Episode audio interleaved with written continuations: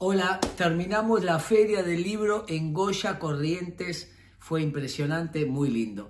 ¿Sabés cuántos errores cometés por día? Cinco. Se calcula que no menos de cinco errores cometemos por día.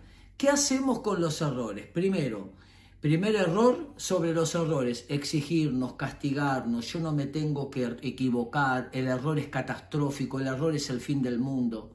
Saber nos equivocamos no menos de cinco veces por día.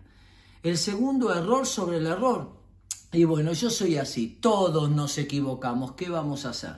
Los dos extremos, castigarnos o decir no importa, no pasa nada. ¿Qué tenemos que hacer con el error? Ponerle un guardapolvo, un delantal y que sea un docente, aprender del error.